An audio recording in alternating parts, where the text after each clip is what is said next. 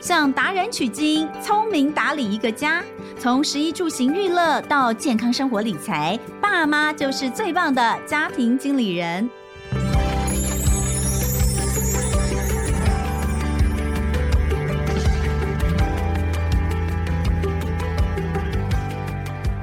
大家好，欢迎收听《亲子天下家庭经理人》，我是主持人萧彤文。今天我们来聊聊沟通跟说话哦。呃，其实你看，我们的节目叫家庭经理，我们常常会聊很多不同的东西啊，比如说医疗哦，这个是每个家都需要的；会聊这个理财，会聊教育哦。身为一个家庭经理人，你要能够把家里面面面相相都可以做到以企业经营的角度来管理得很好，这当然是我们的希望哦。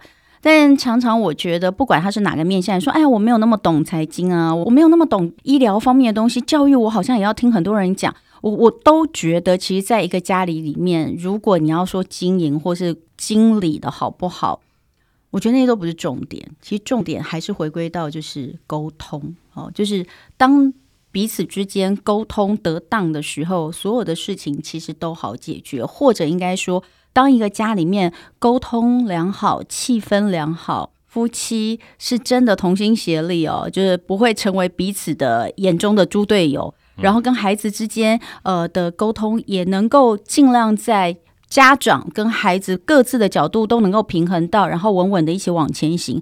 我觉得这个家里基本上不会有什么天塌下来的问题无法解决的。但最难的就是沟通。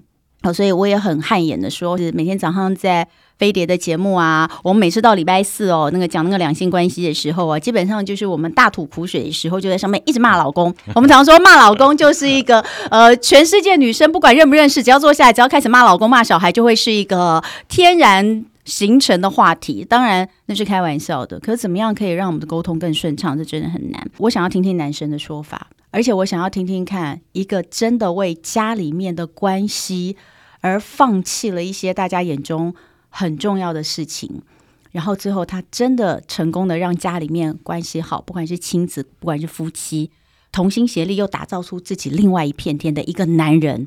他是怎么看的？老师，我这样介绍可以吗？我这样讲，我基本上太开心了。好，让我们来介绍今天我的来宾哦，他就是人称好哥的好序列老师。我先欢迎好哥。OK。这个彤雯好，所有这个听众朋友，大家好，我是郝旭烈郝哥，非常开心在线上跟大家一起分享。嗯嗯，这个我刚刚那样的介绍哈，希望郝哥满意。哦，太开心了，只是我老婆回去的话，应该有话题可以念我了。就说有这么好吗 之类的吗？好，我先来跟大家介绍一下郝哥他的背景啊，这是呃，确实是我刚所说的那样，就是很多人会觉得哇，这个为什么会？这么好的一个工作，放弃这个工作到底是为了什么？当时发生了什么事？哈，我们来听听看。先来讲，郝哥曾经是台积电的高阶主管，在海内外的商业领域，当然这个成就斐然。现在是大雅创投的合伙人，企业财务顾问啊。同时也是讲师啊、呃，然后自己也有 podcast 节目，在职场达到巅峰之际，他决定放弃千万年薪，回归家庭，成为家庭主夫。Yeah.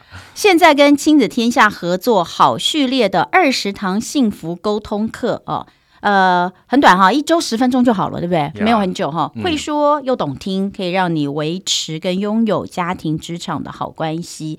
从如何听到如何说，让彼此真正能够听懂对方哦，能够经营越来越幸福的生活。当然，以上讲的这个呢，是小小的一段广告词啊 Yeah.、哦，就是告诉大家，好哥现在有好序列的二十堂幸福沟通课，但真的能做到越来越幸福的生活吗？不知道。我先来问一下好哥.我们刚刚讲的这个部分啊，对，你要不要告诉大家，你那个时候是真的就突然辞职吗？嗯，也不是突然，我大概是二零一一年的年底的时候就跟我老板提辞呈了。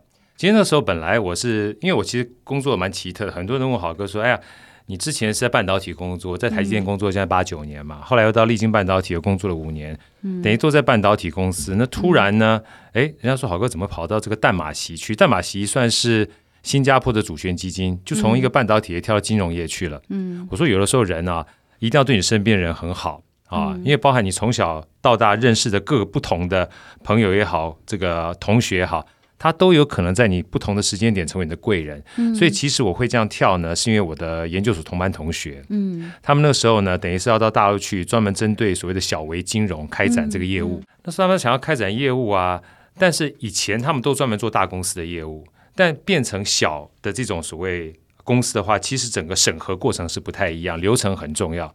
所以他是那时候就找我说：“哎，徐烈，这个我们老板说要做这种小微金融，对流程啊。”他的效率跟效能要很在乎。嗯，那我想找一个人，这个人呢，他基本上是在半导体工作过的，然后对财务有点理解，然后在大陆也待过。那时候我已经在大陆待过两年回来了。然后他呢，本身对法务、对谈判也很熟悉。那我那个时候基本上在立晶半导体哈，就是负责技术移转的谈判。他讲了一大堆之后，我就说同学。你如果想要找我的话，你就直接说，不用拐弯抹角。嗯、所以因为这样的关系，我就从半导体业、科技业，科技业跳到半导体业去了。嗯、那一到半导体，这半导体基本上是一个呃完全不同的工作环境嘛。到金融业就是另外不同工作环境。那在那边本来想说只待两年的，怕不习惯，因为毕竟从台湾到大陆去的话，我要离家背景，而且那时候小孩很小。我刚过去的时候，小孩大概才幼稚园，我两个女儿都幼稚园。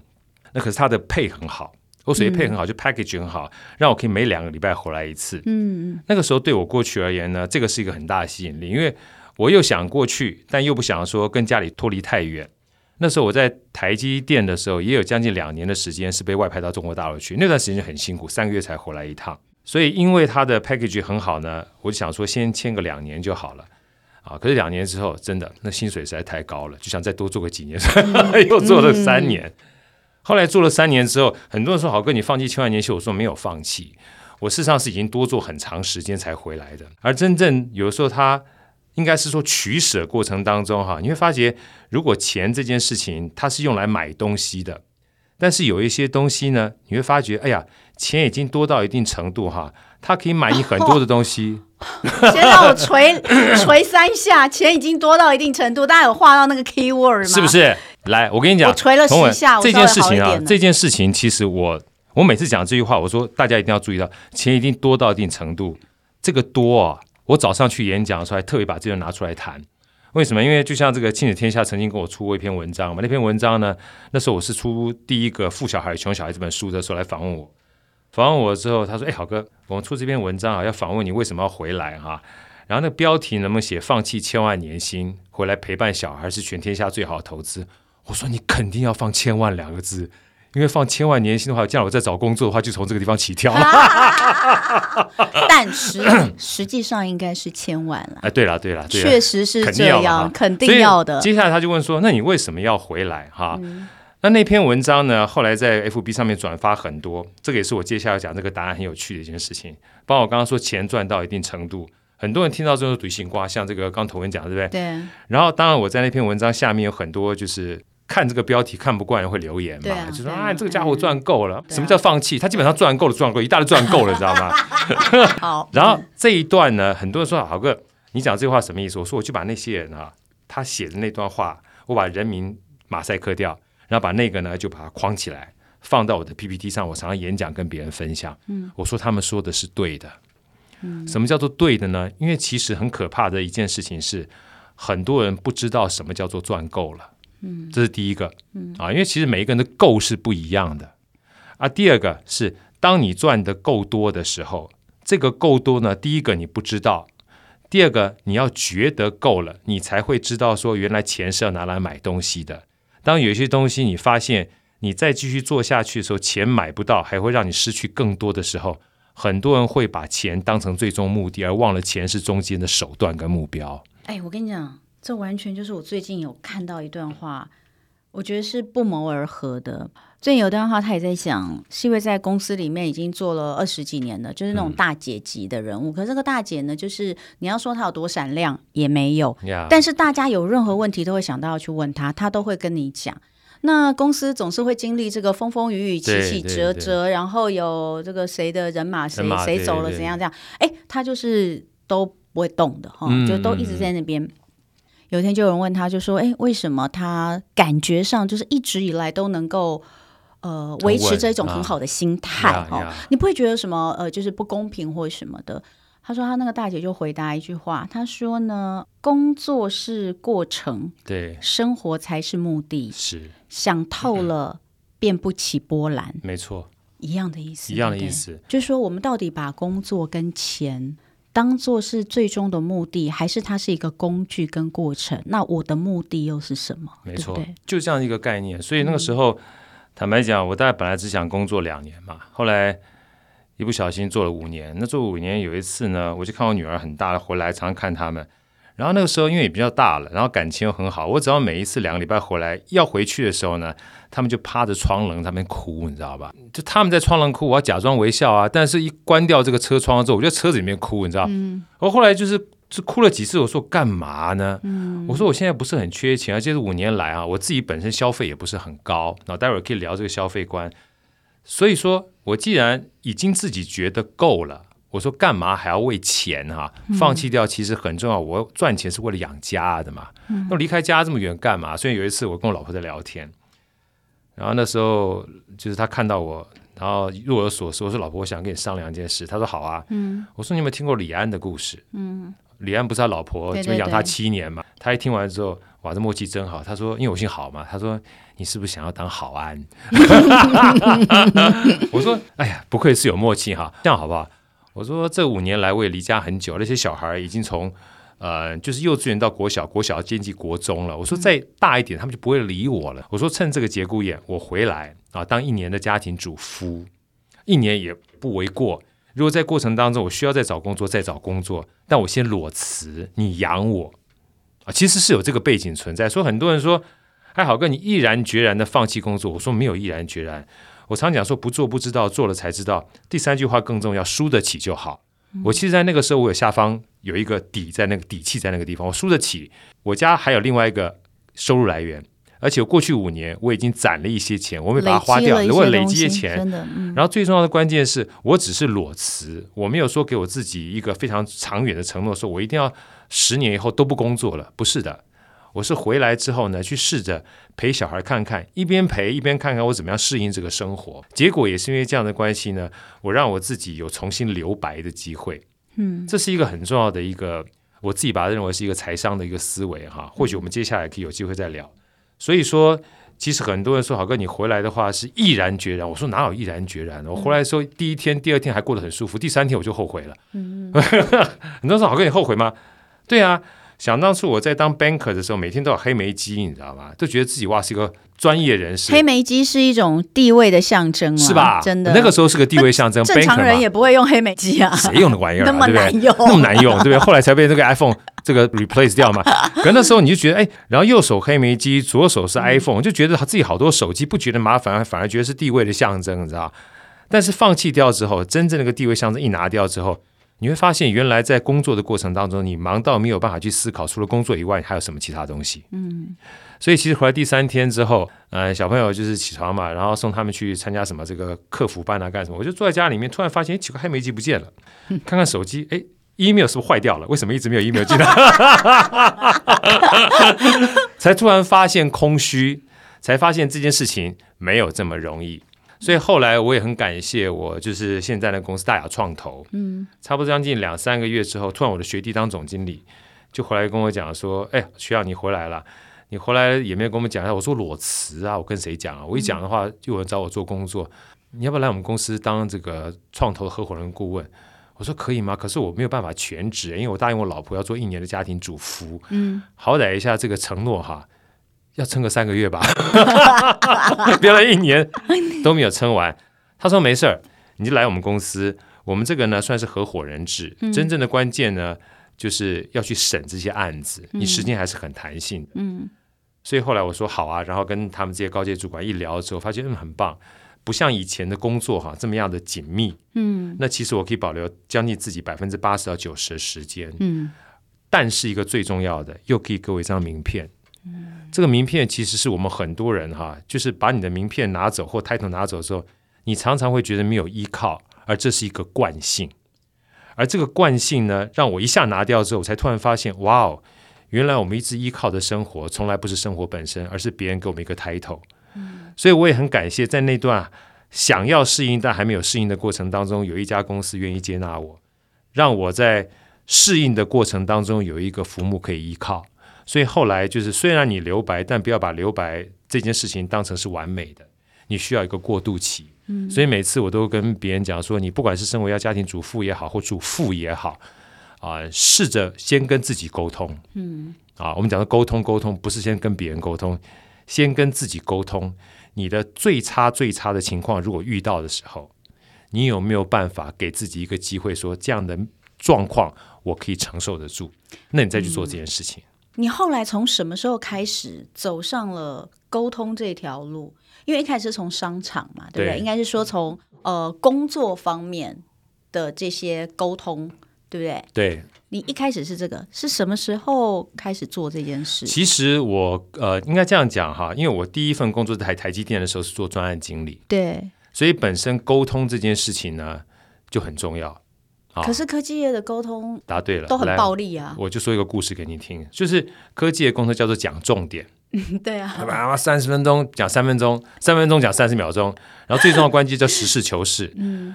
我前两天还去跟别人聊这个亲子沟通，我说亲子沟通之前要先讲夫妻沟通。嗯，那我们在自己家里面，我常讲说啊，只要在家里面的沟通，身为一个男性，最简单的就是两句话。嗯，就是当这个老婆跟女儿问你任何事情的时候，给这些听众的男性当参考，不一定是标准答案，但我自己认为这两句话让我活得很好。嗯，啊，就是当他们问你任何事情说好不好的时候，大家猜看答案什么？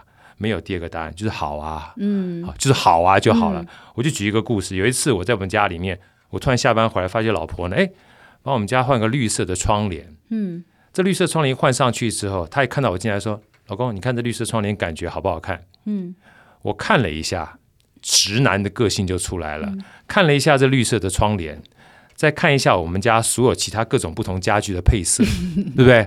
我就展开了五分钟的色彩理论学。嗯，我什么颜色基本上都说到了，就是没看到我老婆的脸色。嗯，五分钟过去之后，我就发觉他脸色越来越难看。我突然惊觉我说太多了。嗯，然后说嗯，不过看来看去还觉得颜色还蛮好看的。他就说了一句话：“那既然觉得好看，你刚花说那么多干嘛？” 后来我就说这个逻辑也是有道理的。如果他觉得不好看，他会挂上去嘛？嗯，所以他根本不是要问意见，他只是要肯定而已。当你理解到这个逻辑的时候，你知道，反正基本上他开心我就开心，嗯，老婆在哪家就在哪，对不对？你只要理解这件事情的时候，你就好啊，第一个答案就好了。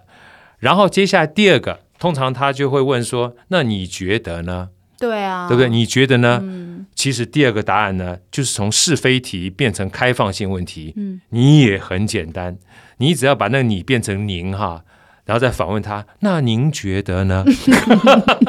通常啊，你想要发表意见这件事情，当你很诚恳的回问之后，我讲的真的不是相怨啊，你是很认真的看他眼睛回答啊，在这个情况之下。你就发觉，你等待两秒钟，他所有的意见会噼里啪啦出来。你只要认真倾听，倾听完毕之后，报以微笑，说真好就好了。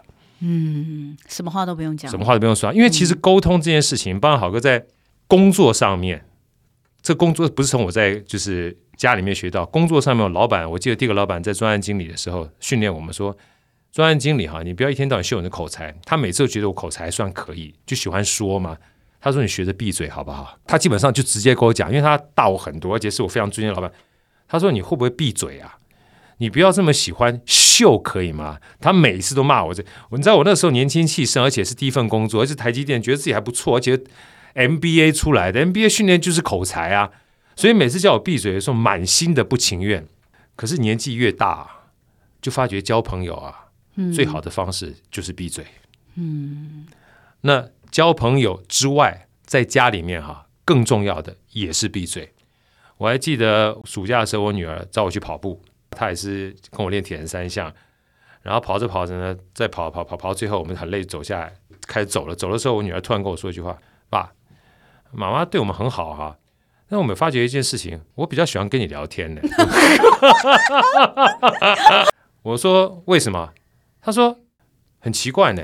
我从刚才到现在讲了半个多小时，你什么话都没说呢？你就听我一直讲，一直讲，一直讲，一直讲。我说，那你要我说什么？对啊，我很希望你跟我说什么，但是我又不希望你说什么。这是他自己说的原话。嗯，嗯，他说，其实你只要听听我讲，我就知道答案是什么了。你会发现，这其实是我刚刚第二件事情就是这样。好啊，之后你觉得呢？其实他只是要一个反射的意见而已。这反射意见不是别人给他意见，嗯，他说着说着意见就出来了，嗯。可是最重要的关键是，当你在听他讲这些东西而不说话的时候，其实对我们而言获得的东西特别多，嗯。获得什么东西呢？获得他无以伦比的资讯，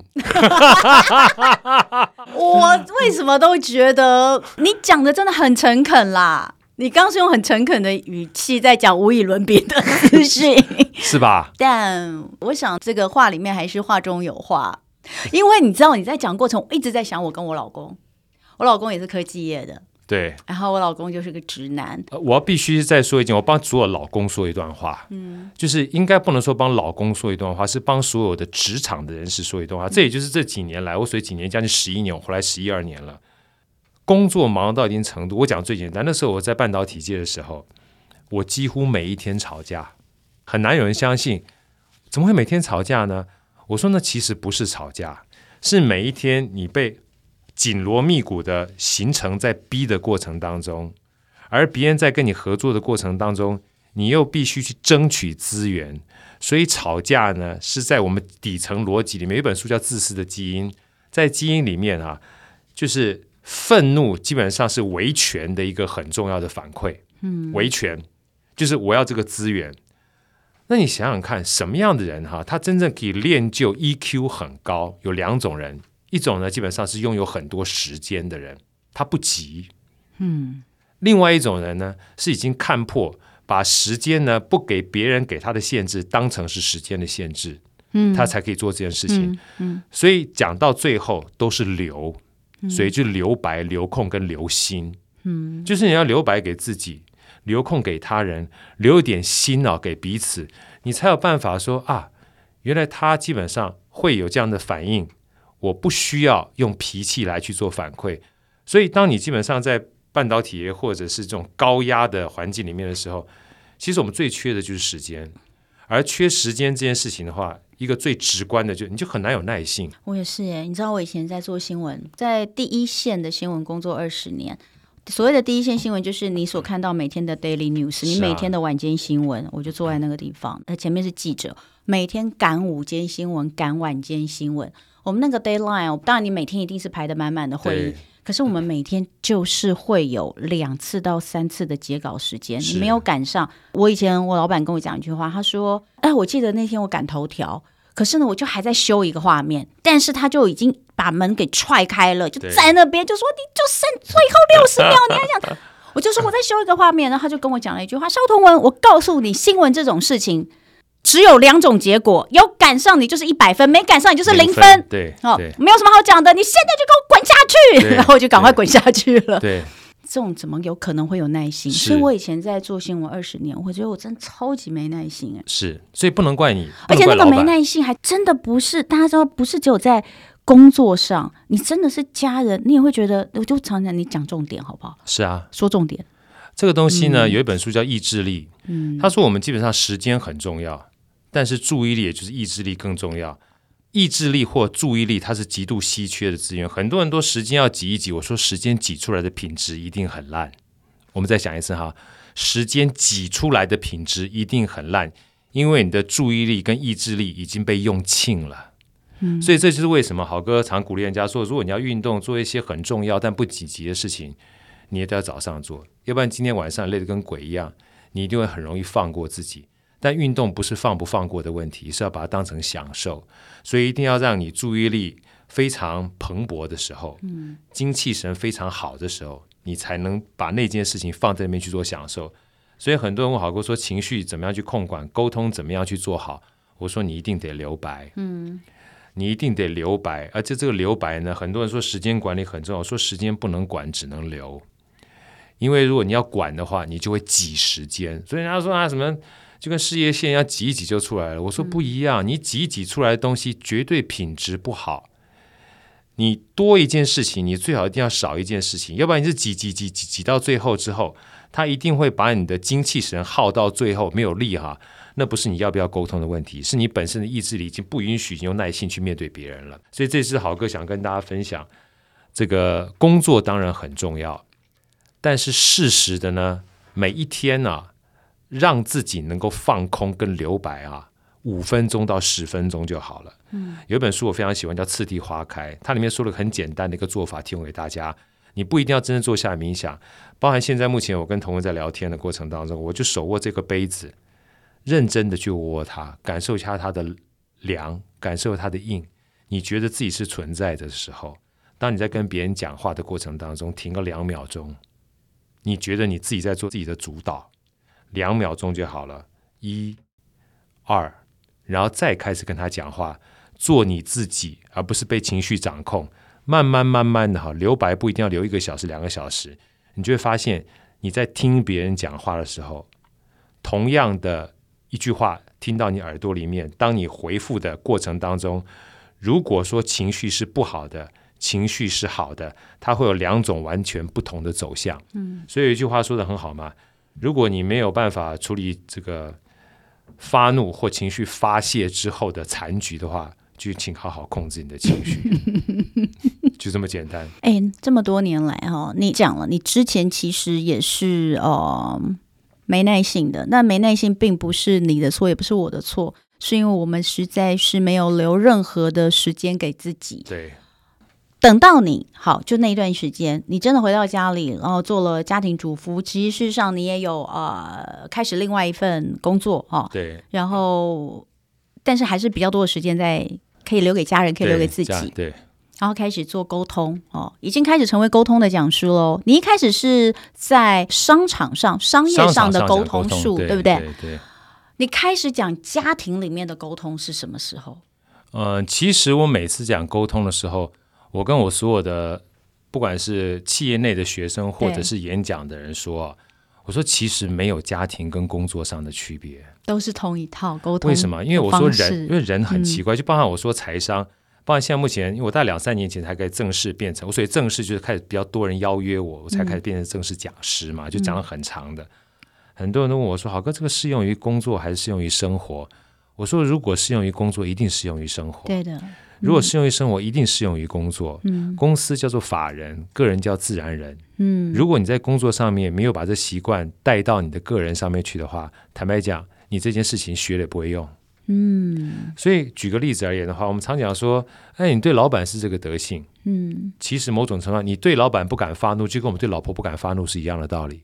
所以从来没有说，哎呀，我发怒是忍不住，忍得住，你绝对忍得住。通常你对小孩就很容易发怒，因为你觉得权力大过他，你就没有办法对老板发怒，因为你觉得对他的这个权力呢，你小于他。就像我不敢对老婆发怒，因为没有办法收拾残局啊，对不对？所以我们是都知道的，嗯，我们从来没有控制不住那些事情，而是一个权力不对等的关系。嗯、所以，当你只要知道你有办法对你权力比较没有这么高过你的人去控制你情绪的时候，你就做你自己了。嗯，就这么简单。那你有曾经对这个老婆发怒？有，怎么没有？我们都是学习的过程，就发完之后发觉不能收拾残局啊，嗯，你就发觉好多天。他不煮饭给你吃了，然后对你这边不理不睬，你受不了啊，所以你就道歉啊。啊，道歉之后有一次，基本上两次、三次，你就知道越来越可以控制自己脾气，因为你没办法收拾残局啊。所以重点就是我一定要做到让对方觉得他对我发怒，他会无法收拾残局。所以我人太好了嘛，就是这样嘛。我们今天 get 到那个重点，就是不管你是太太还是先生哦。因为家里面比较容易发怒的那个人，可能不见得是男或女啊，对不对？重点重点来，重点重点。好，那如果对方不对你发怒，嗯，然后也没有让你觉得不好过，然后持续不断的你对他发怒，这就叫做权力不对等的关系。是的。所以我刚刚讲了吗？如果你只要你只要有对一个人发怒，嗯，某种程度上面，你就要体会到你为什么要发怒，就代表你胜过那个人，在你心目当中，你觉得我可以霸凌他，你就这样想就对了。在家里哪有这种事？都有这种事，就是一些鸡毛蒜皮的小事啊！叫你去洗碗，给我拖了三个小时不去洗。这就是我讲说啊，以后我们可以有很多的故事来分享，包含我叫我老婆去运动，运动到最后，她跟我说一句话：说老公，如果你再叫我运动，我跟你翻脸。嗯。可是到最后五年之后，我女儿叫我陪她运动，陪她运动一个月之后，我女儿突然有一天跑到她房间里面说：“妈，明天陪我们跑步好不好？”嗯。我老婆说好，你知道我在客厅听到我老婆说好的时候，我整个脸基本上都绿了，你知道吗？嗯、就听到我女儿从这个房间咚咚咚跑出来对我说：“爸，嗯，你太没用了，嗯，五年做不到事情，我一句话就搞定了。”然后我举大拇指对他说：“成功不必在我，嗯，你说了就算。”嗯，所以很多东西，某种程度上面去思考一下。为什么五年之后他会去运动，他要去跑步？就像你刚刚说，不洗碗，不洗碗我就洗就好了。嗯，不抹地我抹地就好了。这叫做影响力。嗯、所以《成功有约》史蒂芬·科维他讲那本书说，影响力从来不是叫别人做什么，影响力是你一直做，做到对方他如果想做，基本上他就会做。如果他不想做，那你对自己说一个很重要的关键叫做“花一者甘愿受”。嗯，如果你每一次基本上都是因为做是在要求自己对别人做的话，那你痛苦你家的事情啊。所以有两句话，我记得我在当兵的时候有一个那个老师对我说的，我就把它写下来我的感恩日记里面。他说：“要求别人是痛苦的根源，要求自己是幸福的开端。”嗯，我说老实话，连要求自己基本上都很痛苦。我每次问下面这个问题，几乎百分之九十九点九的人都有这样的经验过。你还要求别人？有没有大家在早上五点钟或六点钟想要起床运动跑步，结果第二天闹钟响了之后，立马把它按掉，以为装闹钟坏掉了？有吧？连要求自己你都没有办法要求了，遑论去要求别人。所以很多家长就问好哥说：“好哥怎么样要求我们女儿或儿子去做很多事情？”我说：“不要要求他们，嗯，你把自己过爽，你把你自己过的哈，他们觉得说爸妈你怎么可以这么爽？我想要学你就行了。”所以，包含我不敢讲我多厉害啊，但至少我女儿每次看到我的第一句话就说：“爸，你实在过得好爽。”真的啊，也就是因为这样关系，她开始学我运动，学我跑步，学我过各种我觉得很爽的事情。这件事情其实很有趣。哎，我觉得这很重要，因为我们常常讲，好，比如说我是站在妈妈的角度嘛，哈，我们都说女儿是看着妈妈的背影长大的。哎，所以真的耶，我现在过得这么辛苦。我每天做这么多事，我的时间，我的一整天都被各式各样的事情塞满了，其中包括家庭很多的事情嘛，照顾父母亲啊，照顾小孩啊，另一半啊。呃，然后还有自己的工作啊，然后要照顾粉丝啊。我就是那种最近这个在网络上大家在流行做一个，不晓得有没有人做过，就是你是混哪一圈 的一个心理测验。我不知道你有没有做，你有做吗？我们看别人做，我没做。你自己没做哈？嗯、那我做出来呢，就是超能圈。哦，超能圈。那个超能圈里面写什么呢？就是第一个，就是你内在的感觉，就是嗯，大脑超载。哦，这一句就是完全打中嘛，哈。然后呢，底下呢就是外在表征，就是住海边，唠叨又热情。然后底下就写一大堆。我老公看到就说：“这就你啊，住海边呐、啊，你就住海边呐、啊，你就是你就是这个哦，不是不是唠叨，是聒噪，聒噪又热情，就聒噪啊。然后什么用生命在燃烧，又就是然后生命啊。然后最后还有一个什么东西，反正就是都是这一类的。对，我把我过成这个样子，我的孩子。”可能就会变成这个样子，可是我都很不希望我的孩子跟我一样，哎，这就是这样，你会觉得像他看到你，他觉得你过得好爽，他想要跟你一起跑步啊，这样。那我的孩子可能，我的女儿就这样，我女儿现在在学校大概跟我差不多的状况，什么事情都揽在身上做，太可怕了。所以孩子是看着父母的背影长大的，这句话真的真的很有道理。对，所以说有时候我都问我的好朋友说，你只要问你的小孩。他想不想变成你这样就好了？好可怕，我都不想听到这个答案呢。你如果不想听到答案，最简单的方式就是把你自己过得很爽。可是你真的很难，比如说像你哦，因为你看你刚刚所讲的东西到现在，我就问你一句话：你在讲沟通，就我们现在已经不讲商场什么的，因为你说都一样嘛。你在讲沟通的时候，尤其是亲子，你底下坐的人是爸爸多还是妈妈多？妈妈多，对呀、啊，对啊。但你这些话都是只会让妈妈们觉得说啊，别人的老公总是不会让我失望的。我们再多讲一个小故事哈，所以妈妈多这件事情，某种程度上，妈妈要觉得自己很骄傲。我记得我刚回来的时候，那时候不是做家庭主妇嘛，然后去到那个学校里面，啊嗯、我老二呢是两点半下课，老大是三点半下课，所以其中一个小时我要陪着老二在图书馆里面写作业。嗯。你知道我第一天去，第二天去，什么骄傲感爆棚？因为所有在旁边陪小孩全是妈妈，只有我一个爸爸，骄傲感爆棚。嗯、爆棚没到三天，嗯、知道吗？嗯、第三天就突然一个妈妈在骂他儿子，嗯，你给我好好努力用功读书，这么简单数学都不会，三七等于二十一，二十一，二十一，不是三七二十八。嗯，你再不好好努力用功读书的话，将来长大就只能像隔壁这个爸爸在家带小孩。你知道他讲的很小声，一字一句基本上在我耳朵里面穿透。然后我就说这一句话哈，其实伤了三个人。第一个是我啊，他怎么知道我是功不成名不就才在家带小孩，对不对？嗯、第二个伤了他小孩，等于告诉他小孩，你将来功成名就之后不要在家陪小孩。第三个伤了这个妈妈自己。妈妈基本上是一个多么伟大的工作，对，啊、对不对？为什么会这样子讲自己？好像你这样不就讲你自己现在就是是？所以我说他只要我说我那时候后来又去演讲，我说如果这妈妈换个角度说，你看你给我好好努力读书，将来才能跟隔壁这个爸爸一样功成名就之后在家陪小孩。你看、嗯、其他都是妈妈，只有这爸爸这么厉害。嗯、他一句话变山东暖，嗯、鼓励的爸爸也告诉说你将来再怎么厉害哈、啊，还要回归家庭啊。嗯，更重要的关键是也鼓励他自己。其实妈妈是很伟大的，嗯、这叫什么？这叫沟通。因为沟通的目的是价值观，你传递什么，它未来就变成什么。不要小看我们在整个传递的资讯过程当中，你不自主的传递一个你不想要的资讯。嗯，那在这种情况之下，我会跟你分享这个故事。很多人听完我讲话这一段之后，就说啊，以后我好好注意我讲话。我说对，但是如果你被情绪主导，而且你没有时间的时候，你都不知道你说的话不是你要的。嗯，所以我说这个东西跟工作上有没有关系？有啊，跟家庭有关系？有啊，一模一样。嗯，所以不分家庭，不分工作，但一个很重要的关键，在说话之前，等一下，停一下，想一下，先想，先听，再说，不急着说，慢慢说，有礼貌的说。某种程度上，沟通其实很简单。好啊，今天时间的关系哦，只能跟好爸先聊到这边，好哥啦哈。好叫好爸，好爸好。好爸，我喜欢叫好爸。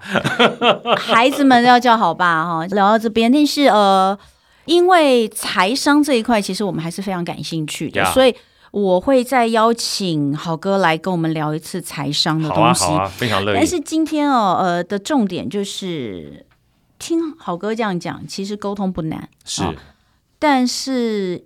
还是有很多很多的，我觉得实战经验是需要的。然后还有.当你如果真的非常非常急，你就是工作这么多，工作满的时候，你到底怎么样在这么忙碌的工作当中，这么忙碌的生活步调当中，给自己留白留空？刚刚其实好哥有示范，可是我觉得对于真的太急的人来说，那个。还是不够的，所以刚刚前面一开始有跟呃大家讲，就是豪哥现在跟亲子天下有合作一个好序列的二十堂幸福沟通课，那.每周十分钟的时间，这十分钟其实是一个学习，Yeah. 然后这个学习可能就可以让我们知道怎么样在慌乱的脚步当中。停下来，没错，多想想。那这也是我们今天最后的生活妙管家里面，我们每一次都会请我们的来宾来跟大家呃分享一些你觉得在今天的主题上有用的资源。那第一个我们要分享的当然就是好序列的二十堂幸福沟通课，每周十分钟。这已经上线了吗？好像是快上线，快上线了哈。所以希望大家都能够这个来锁定。另外再请好哥，如果。一本书，其实你今天里面讲到好几本书，对，呃，有没有什么你觉得跟今天的主题相关？然后你要想哦，就是很忙的人，哈、哦，很急的人，你觉得他们还可以看得下去，然后对他们会有帮助的。通常鼓励大家，就是我每次在讲书的过程当中，我会鼓励大家说，不一定都要去买书，嗯，当然了，你有空去买书当然最好，因为毕竟现在很多人就时间有限嘛。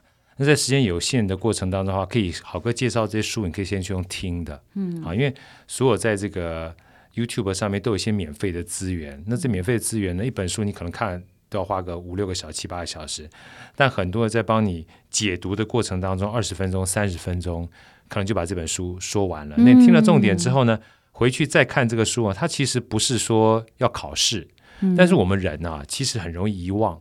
嗯，啊，就像你跟我讲话，搞我明天就忘了，但是可以持续不断的提醒。嗯、我觉得提醒很重要。就像刚才同文说的，哎呀，我可能做不到。其实就像钢琴，在朗朗一开始弹钢琴的时候，他也做不到。持续练习很重要。嗯，我们常常没有练习去希望自己做到，那是不可能的。嗯，好，所以好哥再介绍一本，我觉得他某种程度上面，呃，可以一样先用听书的，对，用听书的，叫《快乐实现自主富有》。嗯，这是纳瓦尔写的一本书啊。其实里面呢有非常多关于类似这种跟自己对话沟通的环节。嗯，你说好哥，这沟通不是都是跟别人沟通吗？我说，如果你没有办法先跟自己沟通的话，先让自己去理解我用什么样的方式对我自己会比较好。我刚才讲嘛，你如果对自己不好的话，你反射出来对别人的这种反馈绝对不会好。好的，所以今天哦，这个最后非常谢谢好学雷好哥，呃，两个。在这里提供给大家的跟今天的主题相关，希望能够给大家有所帮助。第一个就是他的二十堂幸福沟通课，另外呢，这本书相关的资讯我们都会放在我们节目下方的资讯栏，那大家都有连接，就可以比较方便大家呃上去参考。那再次的非常非常感谢这个郝旭烈郝哥再来哈，要再跟我们下次聊财商，好不好？非常乐意，谢谢郝哥，谢谢彤雯，也谢谢大家今天收听家庭经理人，我是彤雯。亲子天下 Podcast 谈教育聊生活，开启美好新关系。欢迎订阅收听 Apple Podcast 跟 Spotify，要给我们五星赞一下。欢迎大家在许愿池给我们回馈。下次见了，拜拜。